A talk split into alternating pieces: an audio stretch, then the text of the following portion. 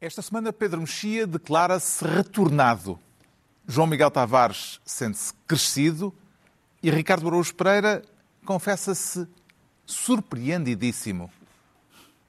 Está reunido o programa cujo nome estamos legalmente impedidos de dizer.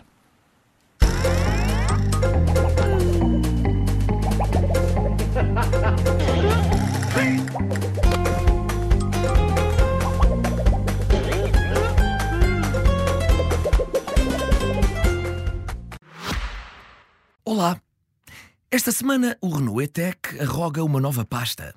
A pasta dos incentivos. Algo que hoje precisamos bastante, principalmente quando vamos às compras. Um grande incentivo moral do tamanho da inflação para compensar a conta do supermercado. Uma boa ideia era estas superfícies colocarem frases motivacionais nos pósteres com as promoções. Por exemplo, com foco e determinação consegue tudo, até comprar este pacote de arroz. Ou meia dúzia de ovos são apenas 5% do seu ordenado, sem desculpas. Ou ainda, o esforço é grande, mas a recompensa deste 2 por 1 é ainda maior. Talvez fosse um bom incentivo, como é, aliás, aquele que o Estado dá na compra de veículos elétricos, como o Renault Megane E-Tech elétrico do ano. Desta vez, esmeraram-se. Quem se esmera sempre são os convidados do programa que se segue. Por isso, aproveite.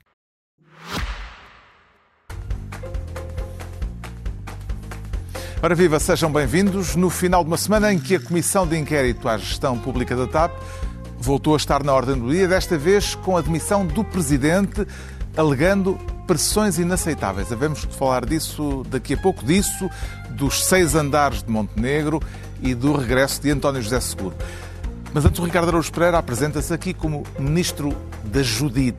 E dá-se bem com a Judite, Ricardo? Relativamente bem, Carlos. Eu nunca tive problemas com a Judite. A Judite também não parece muito interessada em, em si? Em mim. O que é que, que é torna a Judite é sempre... especialmente recomendável? A Judite, a Judite, é a Polícia Judiciária e, ah. portanto... Não, é, nós tratamos por Judite porque temos esta relação afetuosa. Mas, e ela uh, deixa? Ela deixa à vontade. Só que acho que é melhor para... Porque a gente, a gente precisa de alguém que venha deslindar este mistério sobre se houve ou não roubo de um computador, que é para depois nós, posteriormente, podermos avaliar se foi ou não bem chamado o SIS. Quer, portanto, que a Judite investigue se houve crime no gabinete do ministro Galamba, mas, repara bem, o primeiro-ministro já disse que houve um roubo. Pois já. Os membros do gabinete que participaram às autoridades o roubo de um computador contendo documentação classificada, não só não cometeram nenhuma infração, como cumpriram o seu dever. António Costa não teve dúvidas ao segurar João Galamba em afirmar que houve um roubo e como roubar é crime. Onde é que está a questão, Ricardo? A questão, Carlos, é que depois os responsáveis pelo SIS foram ao Parlamento e disseram que não, não tinha havido roubo. E, portanto, essa é a questão, que é, é um debate uh, que, eu, que eu creio que tem potencial para ser infinito, que é, havia crime, então quem chamou o SIS fez mal. Não porque não havia crime. Mas disseste que havia crime. Para que chamar o SIS? Porque não havia crime. E assim sucessivamente. Até ao infinito. Até ao infinito. E, portanto, isto significa o seguinte. O SIS, uh, havendo a, a, a convicção de que há crime, o SIS é mal convocado porque não tem função policial nem faz investigação criminal. O que é que acontece? Acontece que o governo, portanto, é errado convocar o SIS. Só que o governo, mesmo quando erra, acerta, porque chamou o SIS pelas razões erradas, mas afinal foi corretamente chamado. É, é muito, exatamente. É muito, estou com um nó no cérebro. É muito difícil fazer oposição a um governo que até quando erra, acerta. E, portanto, boa sorte à oposição e, a, e, e aos comentadores. Judite, mas a Judite acha que vai mesmo conseguir deslindar isto? A Judite, só Nem gente, ela. A gente, talvez não, talvez seja difícil, mas eu apostava na Judite para saber se afinal houve roubo e é mal convocado o SIS ou não houve roubo e foi bem convocado o SIS. Como é que vê esta contradição entre o que disse o Primeiro-Ministro e o que diz o Conselho de Fiscalização das Secretas, Pedro Mexia? Bem, o que diz o Conselho de Fiscalização das Secretas e o que dizem os anteriores membros do Conselho de Fiscalização das Secretas e o que dizem, enfim, várias pessoas dizem coisas diferentes. Bom, há duas contradições, ou melhor, há duas contradições. Há uma contradição certa e uma contradição hipotética. A contradição certa é a ideia de que o SIS interveio uh, em, maté em, matéria uh, supostamente policial, visto que se tratava de um roubo, quando o SIS não tem essas competências. Isso é uma contradição que alguém tem que explicar. Bom, para alguém, além temos que saber quem é que pediu, quem é que telefonou, etc. Mas a outra contradição, que é a que o Ricardo falou, pode, pode-se defender, não é o Primeiro-Ministro que o fará, com certeza, mas pode-se defender que não é uma contradição, porque o Primeiro-Ministro disse comunicar um roubo, comunicarem um roubo, não é dizer que houve um roubo. É que alguém disse que houve um roubo. Ah, isso está bem. Sim, sim. Portanto, se nós quisermos ser muito picuinhos, picuinhas em termos linguísticos, podemos dizer houve uma pessoa que disse que, houve, em última análise, a consequência que o Primeiro-Ministro pode chegar é, afinal, não houve roubo, não houve roubo, comunicaram mal. Portanto, é uma fórmula... O Primeiro-Ministro já disse que fizeram uh, tudo bem não, naquela fizeram, declaração que Fizeram tudo bem porque disseram que havia um roubo. Exatamente. Tendo a convicção de roubo, Sim. está tudo bem feito. Portanto, mas, não é, mas não é verdade que, tendo a convicção de roubo, é que não se deve convocar o CIO. Claro, por isso é que é tudo escangalhado, claro. mas, mas, mas há uma maneira de, de, de, contornar a questão da presunção da inocência. Eu acho bizarro que o Primeiro-Ministro tenha, já tivemos outro dia o, o chefe da Armada também a fazer pré-juízos de culpabilidade, agora temos o, o Primeiro-Ministro. Acho isso bizarro.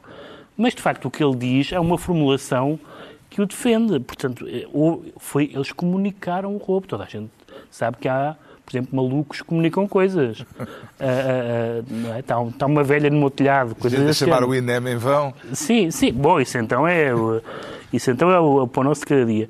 E, portanto, eu, eu sou, ao fim de sete anos, tenho uma suspeita quase, quase inevitável de formulações que permitem marcha atrás. E a marcha atrás, conforme o que se vier a apurar, pode tanto ser realmente eu disse que havia um roubo, eu acreditei no que me disseram, portanto a culpa não é minha. Que, aliás, por definição, não é. Não há culpas de António Costa. Isso todos nós sabemos. Portanto, se me mentiram, se no gabinete do ministro me mentiram, eu, em boa fé, em consciência, como ele disse, uhum. Fiz o que tinha a fazer. Pois se eu, se eu confio nos meus ministros e os meus ministros me disseram que houve um roubo, eu acreditei neles. Mais tarde, se descobrir o contrário, eu disse: enganaram-me. Não enganaram só o país, enganaram-me a mim, antes de mais. Terá o jurista António Costa, ao fazer aquela afirmação na qualidade de Primeiro-Ministro, João Miguel Tavares, eh, esquecido o princípio da presunção de inocência? Não, isso esqueceu certamente, mas, mas isso, nós já falámos daqui isto muitas vezes, a presunção da inocência geralmente é usada, nós invocamos a presunção de inocência quando alguém de quem a gente gosta ou quem defendemos um dia está a ser acusado, e outras vezes quando é alguém que a gente não gosta, quando é alguém que é pequenino, ou então, por exemplo, se for um chefe de Estado uh, internacional, fora do país. Aí a presunção de inocência deixa de existir. Ninguém acha que. Ninguém invoca presunções de inocência a propósito de Donald Trump, quer dizer, ou de Jair Bolsonaro, ou de, sei lá, de Putin. Não, isso, para isso nunca existe. E, portanto, eu, eu sou daqueles... Não somos cidadãos desse país. Não somos cidadãos, então já está, já está tudo bem. Eu sou daqueles que sempre achou que a presunção de inocência é, sobretudo, uma figura para ser usada em tribunal. E fora dos tribunais, as pessoas presumem o que quiserem. Não. a fazer sim, sim, a declaração. Não. Acho que um Primeiro-Ministro deve ter mais cuidado, sobretudo aquele primeiro-ministro que, se bem me recordo, costumava dizer à política o que é da política, à justiça uhum. o que é da justiça. Uhum. Mas aqui, como a política e a justiça também se misturam, parece que já está tudo bem. Agora, este, isto, é, esta questão é muito simples. É, há um bando de mentirosos e cada, um, cada mentiroso está a defender aquilo que é a sua verdade. Não é? Aliás, também é uma formação conhecida. Aquilo que Eles estão a acreditar. Aquilo que julga ser a sua verdade. António Costa, neste caso, está a lutar por aquilo que acredita ser a sua verdade. É isso que ele está a fazer neste momento. E os senhores do SIS, a mesma coisa. Qualquer pessoa Atenção mediana... do tempo em que a verdade não era propriedade privada. A gente não tinha, eu tenho a minha, tens a tua, não, não mas eu também... Foi... É bem o que é que o capitalismo avançou. Foi, não, agora foi o cavaquismo que foi privatizado. Mas repara, sim, é possível. Eu continuo a... Pós-modernismo? Sim. Mas eu continuo a ser desse tempo. Eu acredito que existe uma verdade, que existe uma verdade neste caso e nem sequer é difícil adivinhar qual ela, qual ela foi. Foi, olha, telefona aí àqueles senhores justiça a ver se eles desenrascam isto. E os senhores justiças desenrascaram. Foi isso que aconteceu. O problema é que não podiam ter não, desenrascado. Mas o desenrascado é apresentado de uma forma extraordinariamente benigna. Não, simplesmente um senhor do SIS telefonou-lhe a dizer devolva lá o computador. Se uma pessoa recebe um telefonema de alguém dos serviços de de Segurança do Estado, uh, Depois de mudar a fralda, o que é que o, faz? o, Entrega. o devolva lá, o devolva lá se faz favor, não é bem se faz favor. Mas, Quer pá, dizer, mas, ó, ó, não Pedro, sei mas como é que vocês lado- reagiriam se vos tocasse o telemóvel. Não. Boa tarde, é do SIS. Espera aí. Faça favor de me dar o seu NIB. Depende. É pá, depende. 794 não é. Mas pronto. Ó, Pedro, mas 79462. depende, porque eu acho que agora há um SIS antes de Frederico Pinheiro e pós Frederico Pinheiro, porque a partir de agora, mesmo que o SIS telefone a pedir o que é que seja, epá, a gente diz, epá, vai-te embora. Não posso Chama a PJ. não posso atender chama agora. a PJ ou a PSP. Pôr em espera. A tua Depois o SIS em espera. Pergunta, tem a certeza que isso é crime? Ou então melhor, recebemos o telefonema do SIS e dissemos, peço desculpa, mas aquilo que eu fiz foi um crime. Adeus. Não, e há outra. desligamos. E há outra, outra discussão divertida era se, Chamei a polícia. Chama a se a polícia. atuação indevida ou não do SIS é mais ou menos indevida se for dentro de casa ou na rua. Também houve essa discussão. Sim, sim, claro. Que é, o- que é o indoors, outdoors. E sem coação É, e sim, sim. voluntariamente. Agora, m- mais uma Por pergunta causa no meio. da, Atenção. da evocação do Isso- passado eh, Claro, ditatorial, não é? Eu creio que esses ilícitos ao ar livre e- ou é dentro de casa livre é muito vão se esbatendo, até porque, atenção, estamos numa semana em que fumar ao ar livre em certos sítios vai deixar de ser permitido. E mais, Permitido. ah, vai- deixar de ser permi- permitido. E, e comprar tabaco na bomba de gasolina. ah, Não se pode. não, pelos vistos não Ainda vai... Pode fazer aquilo ir pelos ares. Mas não, os cigarros estão apagados, pá. Olha, deixa-me Se só, fossem acrescentar, cigarros acesos, não se pode vender cigarros acesos na bomba de gasolina, concordo. deixa só acrescentar mais uma coisa em relação a estas aldrabices que eu acho que é engraçado. Que é, quando o António Costa dá aquela conferência de imprensa, o SI já lá tinha ido, o computador já tinha sido apreendido, já tinha sido entregue. Portanto, alguém do já agora também tinha telefonado ao, ao, ao senhor Primeiro-Ministro a dizer olha, não houve nenhum crime. Que ele evitava estar a chamar de ladrão ao senhor durante aquela conferência de imprensa. Porque aí sim, eu acho que agora Frederico Pinheiro tem uma boa oportunidade que é, pumba, processa o, o António Costa. António Costa processa Carlos Costa e Frederico Pinheiro processa o- António Costa. O, o Pedro Mexia já deu a tática ao Primeiro-Ministro. Mas há outra dimensão. O Primeiro-Ministro está, disse aquilo que lhe Não reportaram. disse não, ele disse roubo mais, eh, mais do Oh. que uma vez. Há uma outra dimensão que é, e que eu vi referido eh, eh, esta, esta frase, que é que o, o ex-adjunto que não entrou indevidamente, não sei o quê. Ou seja, não estamos só a falar, porque não é o, que, o que interessa não é a posse do aparelho, o computador, não é isso. É se ele acedeu indevidamente a segredos de Estado, que segredos de Estado são esses, qual é a gravidade que, ele, que eles têm e que uso é que, ele, é que potencial é que ele fará, faria deles. Portanto, não, não estamos a falar do Toshiba, não é? Estamos a falar de segredos de Estado. que lá estava dentro. Há, que- há quais são, ele chegou, teve acesso, tudo isso. Entregamos ao Ricardo Araújo Pereira a pasta de Ministro da Judite, quanto ao Pedro Mexia, quer ser desta vez Ministro do regular funcionamento das comissões. E ele parece-lhe assegurado ou comprometido, Pedro Mexia? Não, não parece nada assegurado. É pena, é pena que não esteja assegurado. Nós temos tido, eh, com todas as insuficiências e desconfianças que os portugueses regularmente manifestam em relação à instituição parlamentar, às vezes de uma forma injusta ou, ou fazendo generalizações abusivas, mas isso é um, um dado que nós conhecemos. É verdade que nos últimos anos as comissões têm Têm credibilizado prestado o, o Parlamento, têm feito serviço E público. agora quero falar da Esta demissão, comissão- esta semana, a demissão do Presidente da Comissão Parlamentar de Inquérito à TAP, que Sim. continua conturbada e Sim. que para a semana terá novos episódios que vão certamente ser chamativos, com as audições eh, a ex-membros do Governo. Conseguiu perceber, Pedro Mexia, o que levou o socialista Seguro Sanches a bater com a porta daquela forma intempestiva? Sim, houve ali uma troca de acusações entre os deputados e o, e o Presidente da Comissão. O Presidente da Comissão dizia que havia muitos requerimentos dos deputados eh, que estavam, no fundo, a empatar os trabalhos, que eles não tinham disponibilidade de agenda sempre que é preciso. Os deputados, por sua vez, queixavam-se que não tinham tempo para fazer perguntas adequadas e, no fundo, suspeitavam da imparcialidade do Presidente da Comissão. E eu, não estando lá e não, não sabendo uma série de coisas que lá se passaram, nem sequer preciso tomar partido e dizer uns estão certos, outros estão errados. Uma coisa é certa, tudo isto só tem um resultado, não vou dizer intenção, não vou atribuir intenções. O resultado é descredibilizar a Comissão. Descredibilizar a Comissão só interessa a uma das pessoas em causa, um dos agentes em causa, que é o Governo. Porque, porque se está a escrutinar ações e omissões e, e etc. de ministros ou de, uh, diria, altos funcionários uh, da, da TAP. Uh, e, portanto, a intenção inicial do Bloco de Esquerda era levar esse Era- era começar- até ao Sim. período anterior Exa- eh, à governação e- do PS, mas isso, Mas isso não vingou. Isso não vingou. E, portanto, eu não estou a dizer que o, o o ex-presidente agora da Comissão se tenha demitido apenas por, por, por, eh, enfim, por uma birra, ou, ou seja, pelo que for. Não, Hum. não, não, é exatamente, não é exatamente isso. Não sei o que se passou. Sei é que só há O uma efeito das é partes a quem interessa que aquela Comissão, quando produzir um relatório, não seja confiável.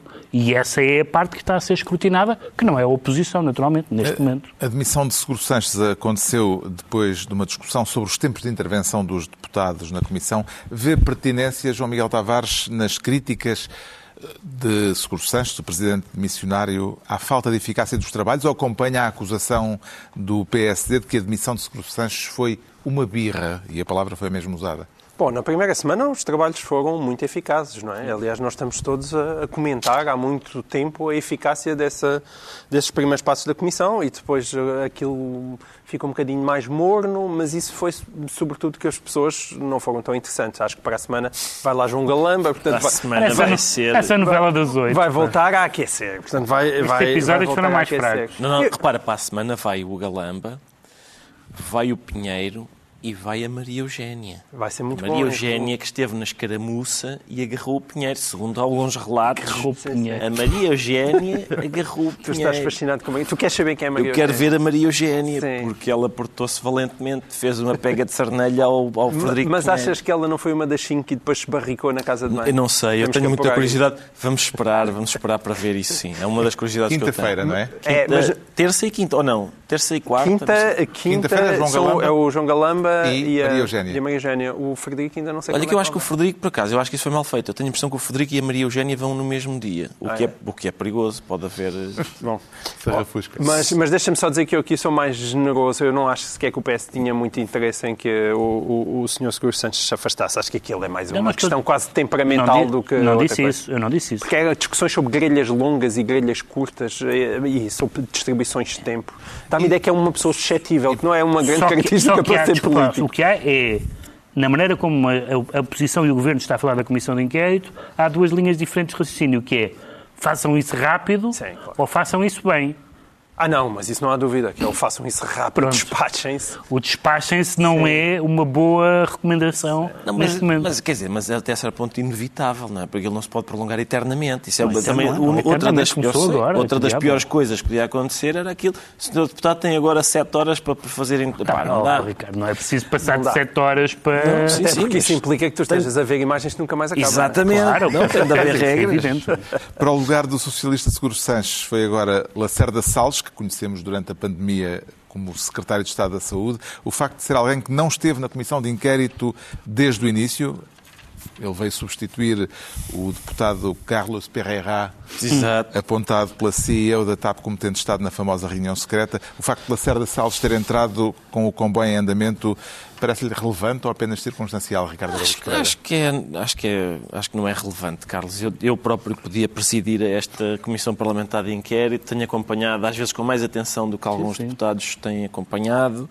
Ahm, eu talvez até propusesse, quer dizer, sem diminuir o trabalho de um presidente de uma, de um presidente de uma comissão parlamentar de inquérito, mas um bom sistema de alta fidelidade era o que eu recomendava, que pudesse dizer para perguntar, para responder, para perguntar, para Uma responder. espécie de GPS parlamentar. Exatamente. Era isso. Eu, eu- as palavras que eu ouvi mais vezes saírem da boca do Sr. Presidente foram para perguntar, para responder, para perguntar. Mas Ninguém, as pessoas- pode, ninguém pode tomar a palavra sem a autorização Não, explícita eh, do Presidente. Mas ele irrita-se quando não, não fazia isso. Pois é, Se as pessoas que sim. tentavam responder ainda antes dele ter dito. Bem-vindo ao funcionamento das instituições. É muito irritante.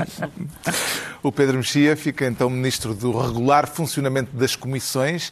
Agora é a vez do João Miguel Tavares se tornar Ministro dos seis andares. E quanto vale isso a preços de mercado, João Miguel Tavares? ah, não sabe porque o Luís Montenegro não, não disse eh, quanto é que custa. Ou Quer pelo menos quanto é da, que pagou. da notícia do Expresso da semana passada a respeito Sim. da casa de luxo do líder do PSD, cujo valor noticiou o Expresso, não foi declarado ao Tribunal Constitucional. O que é que lhe chamou mais a atenção? Eh, a notícia ou a reação do visado? Não, isso foi sem dúvida a reação do visado. A notícia, se ele declarou ao Tribunal. Bom, o valor da casa não está na sua declaração do Tribunal Constitucional há dúvidas, é daquelas coisas mais cinzentas, se ele precisaria ou não exatamente de declarar aquele valor se pela sim... de tantas assoalhadas. Exato, essa é outra questão. Essa é uma questão. Que... E, e, depois, se, portanto, se ele... Cada um segundo as suas necessidades, se ele... e necessidades faz sentido para as casas de banho. Sim, sim. Exato. E são oito, não é? Uh, e, portanto, é mesmo... Acho que o Marcos não pensou nisso. que são oito? Oito casas de banho? Então, não são oito... São... Ah, não, seis andares. São... Seis andares, oito se queres saber tudo, eu... Isso não parece parece 800, há, há, dois andares mais animados. 800 metros quadrados, 6 pisos, 8, 8 WCs, 4 lugares na garagem, e a 100 metros do mar e um elevador. Tem elevador lá dentro e tudo. Ah, pois. Uh, lá está. Já foi devidamente escrutinada essa expressão. Já foi, já. Lá está. É, é, como ele entrou e saiu do Parlamento, pode haver uh, razões, digamos assim, jurídicas que uh, justifiquem que, que ele não precisasse lá meter o valor da, da, da casa.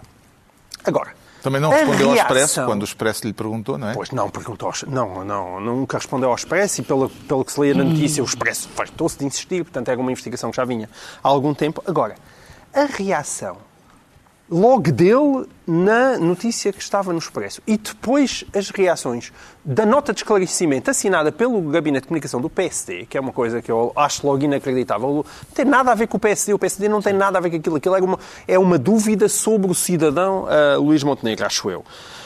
As declarações dele, dessa nota de esclarecimento, uh, diziam notícia insidiosa, apreciações insultuosas, passíveis de responsabilização civil e criminal, intuito político indisfarçável.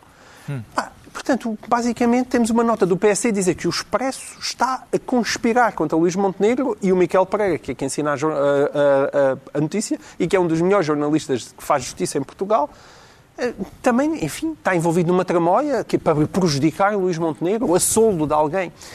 E esse tipo de justificações são totalmente descabeladas, inaceitáveis, e eu não consigo percebê-las. E qualquer pessoa que tenha um mínimo de sensibilidade àquilo que tem sido o ambiente político já há muito tempo em Portugal, de cada vez que se, vê, que se levantam suspeitas sobre um negócio, uma casa, este tipo de reação, ouçam, eu, se podia duvidar que houvesse ali alguma coisa estranha, depois destas reações, fico mesmo muito convencido que deve estar ali alguma coisa estranha, porque não há outra justificação. Como é que entendeu, Pedro Mexia, o comunicado do PSD, onde se afirma, a propósito uhum. deste caso, o contexto e a oportunidade da publicação da notícia falam por si? Bom, neste caso há uma notícia e uma não notícia. A notícia é a notícia do Expresso, a não notícia é a reação. Não notícia no sentido de que a reação é sempre a mesma. É sempre muito, sempre que aparece uma notícia pode ser uma suspeita sobre assuntos desta natureza que afetem um político ou um partido, a resposta é sempre uh, Uh, que, que, é, evidentemente que é falso, que é uma perseguição, que é uma. E depois, muito estranho aparecer nesta altura. Sim. Nunca há alturas boas. Não, nunca há nenhuma altura. A que contexto é que se refere este comunicado? É um contexto clássico. e oportunidade é o quê? Porque neste momento, supostamente, o governo está em crise e, portanto, vislumbra-se a possibilidade de Luís Montenegro como Primeiro-Ministro e, portanto, uma notícia uh, que o afete Imaginou que seja isso. Eu gostava de saber uma altura boa, em que alguém dissesse, olha, por acaso estas dúvidas sobre a minha casa mas vieram mesmo na altura que isso, certa, mas mesmo em abril... Que isso fosse, mas mesmo que isso fosse verdade, eu diria, mesmo que o, que o Luís Montenegro estivesse para ser uh, primeiro-ministro para o mês que vem, eu diria que era uma excelente altura porque era ótimo que, se, que antes de saber dele ser Primeiro-Ministro, soubesse essas coisas. É, sobre estas matérias é sempre é como o mesmo. É ou não um assunto relevante a vida económica ou financeira de um candidato a Primeiro-Ministro? É relevante. Não é vida privada, não é vida íntima, é um assunto de que os portugueses Ele têm que ter conhecimento. Diz que é vida privada. Pois disse sempre, como, como dizem outras figuras bem conhecidas da sociedade portuguesa. E depois, é ou não verdadeiro? Bom, isso não sei, não faço ideia. Vi a notícia, não faço ideia os melindres fiscais, a questão concreta, isso isso cabe, cabe a quem é acusado, acusado no sentido de que sai uma notícia sobre ele, explicar ao próprio, não é ao PSD.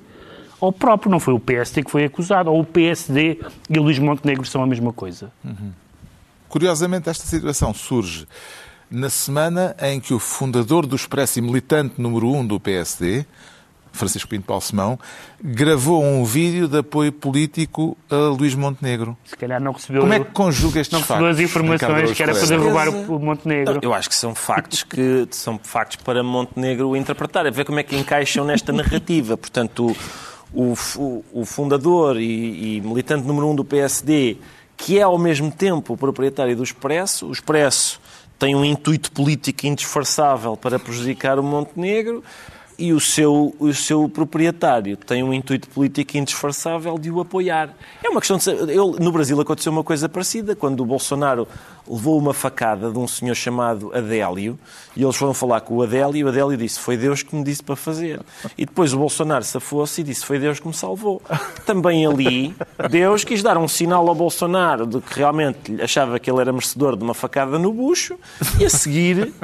Ah, salvou-o da, da facada no. Mas Deus só podia salvar o tanto o Dr. Bolsonaro Bolsonaro como Deus tem as suas, tem lá as suas, eh, as suas agendas, os seus, os seus caminhos insondáveis, em Envios, princípio. eh, caminhos Exato. envios. Agora, a questão é essa, é quando, quando o, o argumento é, olha, há aqui umas dúvidas relativamente a esta sua propriedade. Quando o argumento é, mas que é às quatro e meia? O, o argumento uma, nesta altura, nunca convence ninguém, não é? É, o- é, é É o melhor, contrário disso. É melhor eh, arranjar outro. O João Miguel Tavares fica assim ministro dos seis andares e estão entregues as pastas ministeriais por esta semana. Altura para sabermos agora porque é que o Pedro Mexia se declara retornado e é um regresso efetivo ou ainda só a palpar terreno, Pedro Mexia? Bom, vamos ver, é evidente que mais tarde ou mais cedo António José Seguro, eh, que, bem lembrar, foi atropelado por 14 caminhões de tiro, todos sob a forma de António Costa, ehm, para Havia de dizer alguma coisa. mais tarde ou mais cedo havia de... E, e ele eh, esteve numa, Sim. numa, num evento com a, com a- aliás, com a Assunção Cristas, também uma ex-líder partidária, ah, e na sequência de dizer que, por um lado, que se sente perplexo face ao que se passa em termos de transparência e decência na vida política portuguesa, parece que já lá está um partido há muitos anos no governo, ah, também disse que seria não será hipócrita ao ponto de dizer nunca, jamais há um regresso à política, que num primeiro momento podia ser lido como o regresso a, a- a ser, tentar voltar a ser secretário-geral do PS e que depois, no segundo momento, eh, como hipótese presidencial, sendo que, entretanto, eu já perdi a conta aos pré-candidatos presidenciais. A minha última contabilidade ia em 14 contando com três chalupas, sem nome. Três chalupas, há sempre três chalupas, não é? Portanto, eram 11 mais três chalupas. Ah, o que significa que vai ser umas presidenciais absolutamente caóticas. Santos Silva, Francisco Assis, Ana Gomes, António José Seguro, Marcos Mendes, Paulo Portas, Santana Lopes, alguém do BE, alguém do PC, alguém do Chega, quem será? O Almirante, mais três chalupas. Isto não dá 14, mas enfim, falta-me aqui alguém. Estás a fazer as contas. É, é fazer Sim, as sim, contas. mas acho que a isso- contabilidade de chalupa está feita por baixo. Ainda são as... Nunca há mais do que três, também não há. Não, Ainda são as mesmo, primeiras. alguns, assim- alguns dos que tu nomeaste Porque são. têm, precisam de assinatura de 7.500 chalupas, não é? É, é, exatamente. Isso ainda, ainda são as primárias, não é? Isso ainda... Sim, claro, e aliás, muitas Mas- destas pessoas não avançam ao mesmo tempo. Esta é semana óbvio. o facto significativo é o regresso de António José Seguro, que eh, esteve, eh, segundo a contagem da jornalista Ana Lopes, no público, mais de oh, cerca de 3 mil dias politicamente em silêncio. Eh, Como é que leu este regresso? Quer dizer, ele quer de facto voltar a aparecer sob os holofotes públicos? Quer António José Seguro, que foi, que foi eh, atirado de borda fora de uma forma realmente eh, impressionante, quer as pessoas que discordaram do rumo, sobretudo do rumo no- na altura da, da Jeringonça, e que foram, francamente, três ou quatro, muitas dessas pessoas estão no seu direito de achar que, quando a liderança estiver em discussão de novo, podem estar, se não na pole position, pelo menos com ambições de serem candidatos. O que me surpreendeu foi este salto para as presidenciais. Este salto para as presidenciais, que não é salto nenhum, é uma hipótese, é uma especulação, não é nada ainda. Mas o que significa é que há. O, o- o- que é estranho não é haver tantas pessoas de quem se fala para presidenciáveis, é que destes nomes, nenhum, dele, nenhum deles ganha de caras. Nenhum, nem pouco mais ou menos. Isso é que é muito estranho isso é que nunca aconteceu, porque sempre houve especulações com um ou dois candidatos que seriam, digamos, os candidatos que passam à segunda volta, ou que podiam ganhar à primeira até. Mas estamos aqui, temos aqui candidatos de 20% e candidatos de 10%. Uh, e isto é muito, muito estranho. Bom, Vê António José Seguro como um eventual presidenciável João Miguel Tavares? Vejo, vejo. António José Seguro não me parece que tenha sido um bom líder da oposição. Ele, ele, na altura, quis cortar com o mundo socrático, mas também nunca teve cuidado. Nunca teve capacidade de o verbalizar dessa maneira e acabou, lá está, como dizia o Pedro... Uh, atropelado. Atropelado violentamente. Tem ainda uh, as faixas de, de, dos pneus de sim, António Costa sim, marcados no abdômen. Depois Mas, da vitória, pouco chinha. Sim. Mas é verdade, o que, o que é que aconteceu a ele? Aconteceu a ele uma espécie de retiro. E os retiros fazem sempre bem às pessoas. E um silêncio uh, que, que calhou, calhou bem e, e um porque foi eh, construindo uma imagem de decência. Isso também acontece muito com Passos Coelho, não é? Eh, e, e, isso é bom, é bom para o país, verdadeiramente. Sim, mas dizer... este sem se viciar os velhinhos. Tem essa vantagem. E se viciar os velhinhos é o teu resumo do trabalho do governo de Passos Coelho durante a Troika, é isso? Eu não diria que é um resumo, mas que é um capítulo bastante alargado. É, aliás, uma das razões que explicam o grande êxito de António Costa. Mas talvez um dia alguém perceba o que é que o senhor andou para lá fazer. E... Estás a dizer que os velhinhos não têm capacidade para perceber, é muito grave. Já, já não, não os velhinhos têm. Já velhinhos, isso eu percebiam quando eram novos. É, pois, exato. Eu acho que há Eduardo Paz Barroso queixou-se do idadismo. Pois, há um delito em inglês que tu estás a cometer neste momento. Peço imensa desculpa por isso. Mas, em resumo, essa aura de decência em volta de António José Seguro é importante, sobretudo oriundo do, hoje em dia daquilo que é o ambiente do PS, e, por exemplo, entre António José Seguro e Augusto Santos Silva, o meu coração não balança. Hum. Não balança. A reaparição de António José Seguro em São Domingos de Rana, depois de ter. Não é pá, Carlos, é, é, é de propósito ser regulado desta maneira. É, pá, apresentado é assim para. A sessão decorreu na Junta de Freguesia de São Domingos de Rana. Muito bem. Estou apenas Está a ser rigoroso. É, é factual. Sim. A reaparição. Uh, vou re, retomar o fio à meada. A reaparição de António José Seguro em São Domingos de Rana, depois de ter recusado o convite para o jantar de comemoração dos 50 anos do PS, uh, eh, agora recentemente. No rato. no rato, deixou claro que o antigo líder socialista não está minimamente satisfeito com a liderança, nem com o Não. governo de António Costa, diz que os portugueses merecem melhor. Haverá aqui alguma tentativa de ajuste de contas em curso, Ricardo? Bom, talvez e se calhar até. Eu, o meu problema com António José Seguro, eu tenho alguma simpatia por António José Seguro, como por toda a gente que, tal como eu, tem um ar mesmo de totó. e eu acho, sinceramente, é, é muito provável. Eu temo que nunca chegue a hora dele. Ou seja, há um universo paralelo, provavelmente, em que Portugal foi muito diferente, em que Ferro Rodrigues não se demitiu na sequência de Jorge Sampaio não ter querido dissolver o governo após a saída de Durão Barroso. Jorge Sampaio não demitiu Jorge Sampaio Lopes. Não demitiu, oh, oh, sim, mas, mas uh, José Sócrates não apareceu porque o Ferro Rodrigues não se demitiu e continuou e ganhou as eleições pelo PS e a seguir a ele se calhar veio António José Seguro e não António Costa. Aconteceram uma data de coisas nesse outro Portugal que fica num universo nós, que nós não, nós conhecemos. expulsaram a família do Espinosa. Exato, bom, já para não falar nisso, já para não falar nisso. Não, não ir tão atrás. Já para não ir tão atrás. Mas, eh, mas eu, eu creio que no nosso, no nosso na nossa dimensão, digamos assim, de, de, existência, é possível que António José Seguro esteja perplexo, sentado no seu sofá, a ver a televisão e sempre com aquela coisa do já está, vou buscar as chaves do carro. Ai, não, espera. Sempre, sempre, não é? 2015, olha, o Pouquinhos perdeu as eleições, vou buscar as chaves, as chaves do carro para ir. Ah, não, ele é primeiro-ministro, deixa-me sentar outra vez. E assim sucessivamente. Depois, olha, olha, olha, o governo caiu, vou buscar as chaves do carro. Ah, não, novas eleições e teve maioria absoluta. Deixa-me ficar. Olha, olha, olha, é agora. Recusou demitir o Galamba, o, o, Marcelo vai dissolver o Parlamento, vou buscar as chaves do carro. Não é preciso, não, não, não aconteceu nada. E assim sucessivamente. Coitado, eh, tenho, tenho, tenho pena. É como ele, ele está a assistir a um, um daqueles artistas de circo que estão a fazer equilibrismo em cima de um barril e parece continuamente que vão cair e nunca caem. Está esclarecido porque é que o Pedro Mexia se declara retornado, como António José Seguro, quanto ao João Miguel Tavares diz sentir-se crescido. E está satisfeito por isso? Ah, sim, eu, sim. Moderadamente Vou, vou fazer 50 este ano e estou bem. Ah, Mas isto é a propósito do- dos números do crescimento económico, Certo. Hum. que foram surpreendentes, eh, dizem muitos, e da revisão em alta para a economia portuguesa por parte do FMI, na sequência Uhum. do primeiro trimestre. A estimativa era de 1%, agora é de 2,6%. Como é que o macroeconomista João Miguel Tavares analisa estes números? Muito obrigado por colocar as questões dessa maneira, Carlos.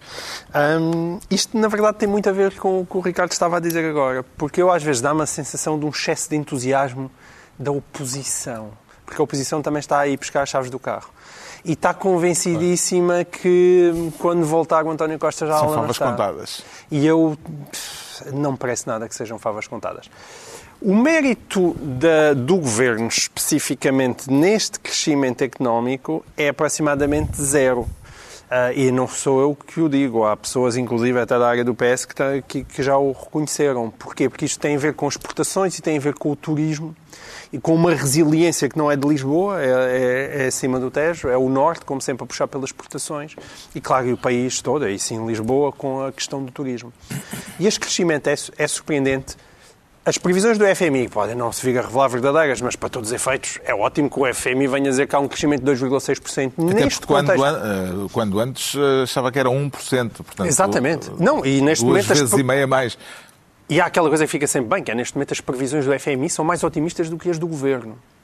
É verdade que o, que há, o desemprego está a crescer, mas se de repente a inflação diminui, por, por isto tudo o governo acaba a fazer um brilharete onde também não tem nenhum mérito. Aliás, o Conselho das Finanças Públicas explicou isto. Os resultados do ano passado não tiveram nada a ver com a ação de Medina, a não ser no facto de, mais uma vez, o país não ter investido mil milhões de euros que era para investir e, e- e ter coletado impostos de uma maneira gigantesca, não é? Batemos mais uma vez o recorde da carga fiscal. Mas, para todos os efeitos, quando nós vamos ver os números macroeconómicos, lá está uma descida muito significativa no déficit e esse déficit vai continuar a descer. E, portanto, estamos a ser ultrapassados por outros países, como a França e como a Espanha, que estão a ter um déficit maior do que nós. Portanto, contas certas que o Governo pode apresentar. Ao mesmo tempo, tem sido extremamente generoso com os reformados. E quando se junta estas coisas, a inflação a baixar, o crescimento, os, os reformados contentes, ah, de repente imagina vendem a TAP e a TAP, eh, neste momento do turismo, pode haver muitos concorrentes e imagina que é acima dos 3 mil milhões que, que a gente lá meteu. E o aeroporto afinal arranca. E, e, portanto, estas conjugações todas, quem acha que António Costa está politicamente morto pode estar muito errado. A projeção muito favorável do FMI eh, não impressionou o Ministro da Economia. Como é que entende a reação de Costa e Silva ao dizer que o FMI acerta pouco? Ricardo Araújo Pereira. Exatamente. Quer- Queria ele dizer que acerta pouco e, portanto, ainda será mais? Exato, esse é, o problema é esse, é saber se ele diz o FMI acerta pouco, vai ser muito melhor que isso. Ou então, o FMI acerta pouco, não vai ser tão alto e por isso não estejam a puxar, as, a elevar as expectativas, que depois é pior. Eu- falamos daqui a seis meses ou um ano, calhar é... É, é melhor Sim, es- esperarmos a prova dos factos. sim. Não é? Quem também não se deixa impressionar pelas previsões otimistas na economia é o líder do PSD, eh, Luís Montenegro, que diz que no país real a notícia do crescimento económico não está a chegar à vida das pessoas. Como é que conjuga esta reação atual, eh, Pedro Mexia, com o facto de Luís Montenegro ser também o autor do clássico de 2014, a vida das pessoas não está melhor, eh, mas a do país está muito melhor? Eu acho que ele tem razão de ambas as vezes, no sentido em que há, obviamente, em que há obviamente uma diferença entre ah, os números ah, bons ou maus, neste caso bons, e a sua e a maneira como eles refletem perceptivelmente no cotidiano. Mas em 2014 ele disse essa frase Sim. para dizer que o Sim. governo estava a fazer muito bem. Claro, com certeza. Agora diz esta frase Mas, para dizer que com o governo está a com fazer muito certeza. mal. A intenção é oposta, mas o raciocínio é o mesmo e o raciocínio é bom. A própria a expressão que ele utiliza de, de pessoas que têm dificuldade de pagar as contas ao fim do mês. É possível que o país esteja pujante economicamente, um país, e haja pessoas com dificuldades a pagar contas ao fim do mês. Para essas pessoas, o país estar pujante economicamente é completamente irrelevante. Portanto, o que ele está a dizer é que há, até, até, no- até noutras áreas, como na, não na economia, por exemplo, na, na segurança, se fala da percepção da segurança, não é? A percepção da segurança não equivale necessariamente à realidade da segurança. As pessoas acham que há mais crime ou menos crime do que há. Geralmente acham que há mais do que há. E, portanto, acho, acho que isso é verdade. Acho que, acho que é bom. Mas qual das interpretações que Luís Montenegro Não, está a sugerir nas frases em Aí- dois momentos diferentes, qual delas lhe parece eh, não- mais válida? Eu não, não sou exegeta de, de, Luís Marque, de, de Luís Montenegro. Luís Montenegro, mas acho que é verdade que há uma disparidade, é verdade que as notícias são boas, se elas se concretizam na vida, como é que ele diz, na vida concreta das pessoas, vamos ver, eu desejo que sim. Já sabemos porque é que o João Miguel Tavares se declara crescido. Agora vamos tentar perceber. Não eh, falamos. De... Ah, não. Acho que falámos. Pronto, ok. Eu agora fiquei a pensar se faltava uma ronda. Não, não, fui eu que assim comecei. Fui eu que comecei. Ah, muito bem, Nota-se que não fixaste o brilhantismo da minha intervenção inicial. Não, o macroeconomistas normalmente não ouço com muita atenção. E mesmo que haja uma ronda em que o João Miguel fica de fora, eu Não, acho mas que ninguém, ninguém não, se não é, chateia. não a minha é. mãe chateia-se, a minha mãe leva a mão. A sério, e ela leva. vê isto em direito. Fica lá, está lá em casa a Está apontar. lá a apontar e, Os- pronto. os E depois tempos de mete de boneca, cada um. mete, tem lá um bonequinho com o Carlos Vaz Marques e E espeta, uma espeta um alfinete, claro. Se tivesse uma pontada nas costas Tem amanhã tido, já sabes tido. do que foi. Já, já percebi. Vamos agora tentar perceber porque é que o Ricardo Araújo Pereira se anuncia surpreendidíssimo. Ah, o que é que o surpreendeu Oh, Carlos, eu fiquei, fiquei Ricardo? perplexo. Fiquei perplexo. Então não é que, ao que parece, há uns problemasitos com liberdade de expressão no Reino Unido, Carlos. Eu não estava à espera, não estava à espera, porque há, de repente... A polícia inglesa deteve 52 pessoas, entre elas o líder de um grupo Sim. político republicano, no dia Republicano. da coroação de Carlos III. E foram detidos porquê, Carlos? Foram detidos porquê? Porque eles, na sua esmagadora maioria, até só se calhar houve um caso ou outro em que isso não sucedeu, mas na sua, Houve desacatos, houve... na sua esmagadora maioria o desacato foi discordar. Foi discordar, foi dizer este não é o meu rei, este, ou seja, a detenção ah, baseou-se na seguinte violação. Parece mal. Parece mal, atrapalha e ofende E fica mal nas câmaras. e ofende, fica mal nas câmaras, então estamos aqui todos, estamos todos tão bem e vêm uns tipos dizer eu não gosto disto. É um caso claríssimo, clássico, de um senhor, uma- umas pessoas que não estão a, a- a causar dano nenhum, nenhum. Como, em geral, as palavras não causam, e é por isso que a nossa lei diz que quando as palavras causam dano substancial, ah, é aí que, que, a, que a lei deve intervir, não é? Por isso que quando, quando há, por exemplo, uma ameaça de morte em que o perigo é iminente e provável, não é? A, a lei intervém. Iminente e provável. É por isso que quando alguém diz morra Dantas, morra, pim, ninguém vai bater à porta do Sr. Almada Negreiros porque não há perigo iminente e provável.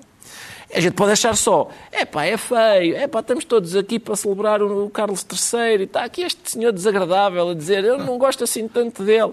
Tudo pode ser desagradável, ofensivo, chato, uma série de coisas. Não é motivo para detenção. Que raio de democracia é aquela? Eu tenho, um, pens- eu tenho um pensamento muito profundo e muito complexo sobre esta matéria, que é protestos pacíficos todos, protestos não pacíficos nenhum. exato. Aparentemente foi um protesto pacífico. Há uma grande discussão sobre estas novas leis aprovadas em Inglaterra, nomeadamente por causa de pessoas que se amarram a sítios ou se, prendem a cadeado. Isto tem a ver com essa contestação e a legislação é bastante questionável e foi, algumas destas detenções foi bastante questionáveis. Ou então os polícias foram são leitores do Oscar Wilde porque eh, nunca convém muito para um polícia mas diria eu mas os são leitores do Oscar Wilde porque eles dizem que os manifestantes tinham alarmes para assustar os cavalos e o Oscar Wilde tem a famosa frase de que as pessoas podem fazer tudo desde que não façam na rua nem assustem os cavalos e portanto acho que pode ter sido essa a precaução que a, que a polícia teve Acompanhou a transmissão da cerimónia da coroação, João Miguel Tavares? Sim, sim, acompanhei lá em família, até porque a última vez tinha acontecido há 70 anos, eu há 70 anos nem um espermatozoide ainda era. Mas eu adorei ver esta. Bela Eu, eu também perdi, a, perdi da outra vez. Eu não sabia que lhe entregavam tantos brinquedos mágicos, pá. Sério? A Sério? Sim, sim. A espada do não sei quê, a pulseirinha da, da sabedoria, o... já viste, já viste no doutoramento em Coimbra? Certo. Mas, mas também acho graça. Lamentas, eu também acho graça. Olha, eu, eu, eu gostei. A- Até porque lá em casa há uma divisão, a minha mulher é mais time Diana e eu, e eu estava entretido a meter-me com ela a dizer não é um amor tão bonito entre a Camila e o Carlos. E isso, de facto, irrita algumas famílias. Quando Bom. ele está com a bolinha, aquela bolinha numa mão, bolinha também com poderes, e a espada na outra, e vestindo um roupão. Acho que não teve nenhuma um espada. roupão. Teve, uma teve espada? sim senhor, que eu acompanhei com atenção. Então não vi, Está olha, com uma espadinha aqui, com a bolinha aqui. Um titular do cargo público com uma farda cerimonial. Ó oh Pedro, eu sei isso tudo. Por oposição Eu aos nossos juízes do Tribunal Constitucional que Eu aparecem jeans. Repara, eu, eu escrevi, o meu texto do Expresso é a pensar em ti. Há- há- Sou eu a pensar em ti. Há tantas. Há Sabes tantas que eu penso em ti quando estou em casa em várias ocasiões.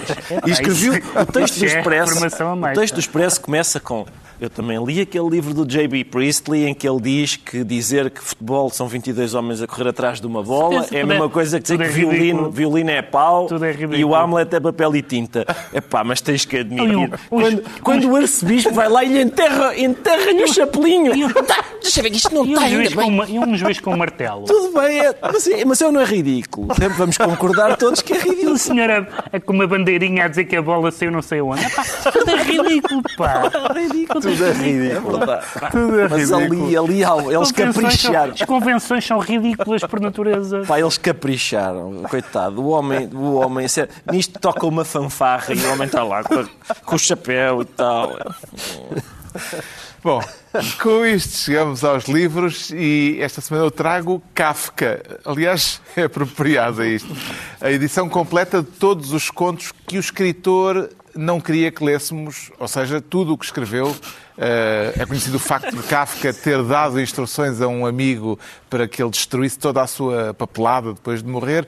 Morreu com 41 anos e devemos a Max Brod, esse tal amigo, uma das obras literárias mais espantosas do século XX. Max Brod não destruiu nenhum dos papéis que encontrou, pelo contrário, percebeu o que estava ali, uma preciosidade, e por isso podemos hoje ler os três romances de Kafka, são todos póstumos, O Processo, O Castelo e América, bem como estes contos, muitos deles inéditos, alguns tinham sido publicados durante a vida do autor, mas a respeito desses também, eh, também a respeito desses, Kafka eh, deu instruções, deixou instruções para que não fossem reeditados. Instruções que, felizmente, uma vez mais, não foram acatadas. Entre os textos aqui reunidos estão duas peças centrais da obra literária de Kafka, A Metamorfose e Na Colónia Penal, contos que só por si já justificariam o facto de Kafka ser um dos raros autores cujo nome deu origem a um adjetivo que toda a gente usa, mesmo quem nunca leu Kafka. Sem a palavra kafkiano, teríamos dificuldade de descrever muito do que temos à nossa volta. Todos os contos de Franz Kafka, contos traduzidos por Álvaro Gonçalves e com edição de Livros do Brasil. O João Miguel Tavares sugere eh, liberalismo eh, eh, inglês, Sim. inglês e americano, Sim, anglo-saxónico. Exatamente. Ah, ou, ou como aqui se diz, a cultura política mari- marítima de, de- de língua anglo de língua inglesa. Este livro chama-se Liberdade com Tradição, é de João Carlos Espada, ou como diria o Ricardo Araújo Pereira, do professor João Carlos Espada. Ele é, é professor na, na Católica e, e tem um grande fascínio, e ainda bem, por o liberalismo e pela democracia liberal, e aqui traça perfis daqueles que são os grandes pilares da, da democracia liberal, desde, vai desde o Burke Tocqueville, mas chega a Hayek, Churchill, Aron, Popper. Muitas vezes perguntam-me, ah, liberalismo e tal, digam-me aí um livro para que eu possa compreender melhor. Aqui está uma excelente introdução e, portanto, aproveita. O Pedro Mexia traz um romance que deu origem a um clássico do cinema. Sim, é um, é um romance do Heinrich Mann, que é irmão do Thomas Mann, um, chamado Professor Unrat, um, publicado em 1905, e que é um, é um livro, mesmo antes do filme, um livro, o filme do O Anjo Azul, com, do Sternberg, com a, com a Marlene Dietrich.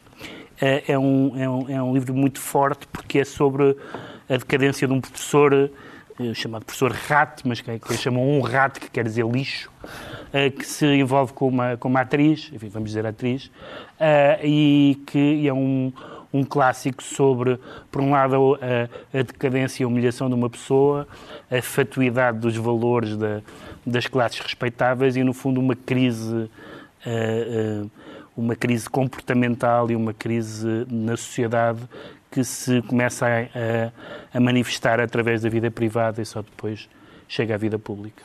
O Ricardo Araújo Pereira recomenda um acontecimento editorial. Um monumental acontecimento editorial. Três livros, três! Da ganadaria. Desculpem, é, portanto, é, isto é o volume 1, isto é, isto é Gargantua e Pantagruel. É o volume 1 porque estão aqui. Isto é uma série de cinco livros. Aqui está Gargantua, Pantagruel e o livro terceiro. Os quarto e quinto ah, em princípio saíram num volume ah, subsequente. É, é, quer dizer, é um acontecimento porque havia algumas, por exemplo, havia uma tradução na Frenesi do Aníbal Fernandes do Pantagruel, que era excelente, como é próprio do Aníbal Fernandes. Ah, que eu creio que já era muito difícil, de, que já não estava disponível. Ah, esta tradução... É, é, Mas alguma vez seja, o Rabelais, é- é- estes cinco livros foram traduzidos não sei, completa, não sei, por acaso não sei, era preciso, Também não era preciso ideia. termos cá alguém que soubesse de facto, que preparasse o que vem dizer. Ah, não tenho a certeza, não. Mas, mas além de esta, este maravilhoso e desbragado e hil- hilariante livro, é traduzido aqui pelo Manuel de Freitas, que faz um prefácio. No prefácio, além de notas interessantes sobre a tradução, apropriadamente, ah, e também de usar a palavra ah, pornobruto, acordo pornobruto ortográfico. Além disso, ainda faz a lista dos vinhos que bebeu ah, na preparação do muito apropriadamente, porque este é um livro em que se come e bebe bastante. Ah, tem todas as, as coisas da comédia, excesso, grotesco, coisas reais, sujas. Bem-vindos à comédia, é um, um prazer receber-vos. Ah, E, e, e Clero. Clero e tem, até a começar pelo autor, Exato, é. Gargantua, Pantagruel e outras personagens clássicas da história da comédia, como Panurgo. Ah, é isto. E com o Rabelais se conclui mais uma reunião semanal, de hoje a oito dias, à mesma hora ou a qualquer hora em podcast. Pedro Mexia, João Miguel Tavares e Ricardo Araújo Pereira.